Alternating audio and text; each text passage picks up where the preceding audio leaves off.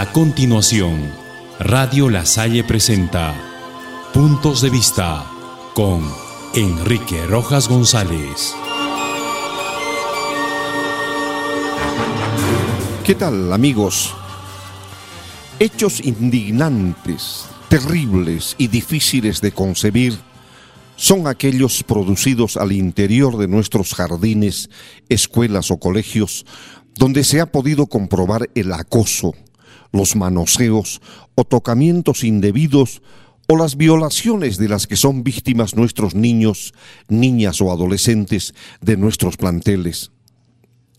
Es preocupante el número de víctimas por estos delitos y más preocupante aún, saber que los depravados y violadores se encuentran al interior de cada escuela o cada colegio. ¿Qué hacer para detener esta ola imparable de acosos o violaciones sexuales a menores de edad? ¿Cómo actuar para que los responsables de estos hechos paguen por sus delitos y que la sociedad no les dé nunca más la oportunidad de resocializarse porque ya vemos que sujetos como estos no tienen cura? y sus casos son más que patológicos que necesitan otro tipo de tratamiento.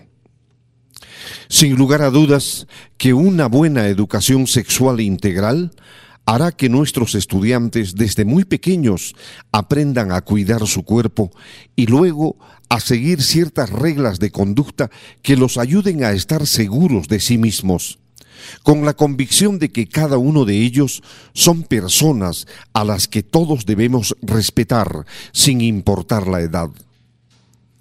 Es importante que la práctica de valores axiológicos de nuestros estudiantes estén enmarcados en la consideración y el respeto mutuo que los mayores les debemos prodigar teniendo en cuenta que nuestros niños y adolescentes no son objetos ni seres inanimados para ignorarlos en nuestras decisiones que asumamos. Y en todo ello es imprescindible la responsabilidad que recae en cada uno de nuestros directores y docentes de nuestras instituciones educativas para que con su participación y coraje pueda desenmascararse a los pedófilos y depravados que andan sueltos. Una de estas responsabilidades es la de denunciar ante el Ministerio Público con la celeridad que el caso amerita cuando se descubran estos hechos indignantes que la sociedad rechaza. Es verdad que un director de plantel, con todas las prerrogativas del cargo que ocupa, no está obligado a hacerlo, por múltiples motivos. Como se dijo en una reunión reciente llevada a cabo en nuestra provincia, la falta de tiempo y de recursos restaría toda la sana intención de cada directivo para poner en manos de la justicia a los monstruos que se encuentran al acecho de nuestros niños. Pero hay algo que debemos anotar con claridad, el deber y la responsabilidad que tienen para concretar las denuncias que marcará el principio del fin de los depravados. El no hacerlo significará encubrir al acosador. El no hacerlo significará hacernos de la vista gorda frente a cualquier hecho de esta naturaleza, propiciando que estos hechos se conviertan en algo más recurrente cada vez. Frente a esta disyuntiva en la que se encuentran algunos directores, quienes vacilan al momento de sentar una denuncia de este tipo, cabría preguntarse, ¿Cuál sería la reacción de las personas cuyos hijos o hijas caigan en manos de pedófilos o depravados?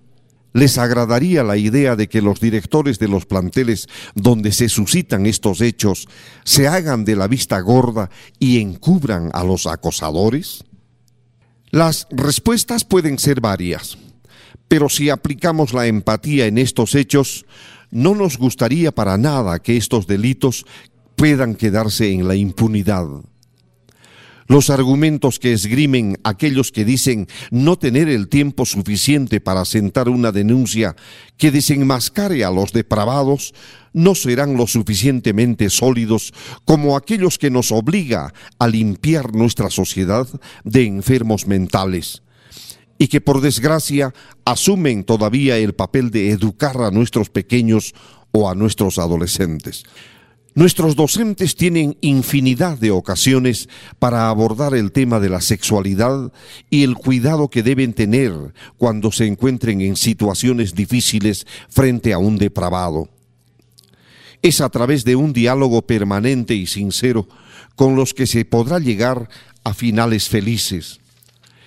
Es con el contacto directo y profesional que cada maestro realice con su niño o niña que logrará que su desarrollo biológico y emocional se produzca sin contratiempos, sin interrupciones y sin la sombra amenazante de un presunto acosador o violador que puede estar a la vuelta de la esquina. Hasta mañana.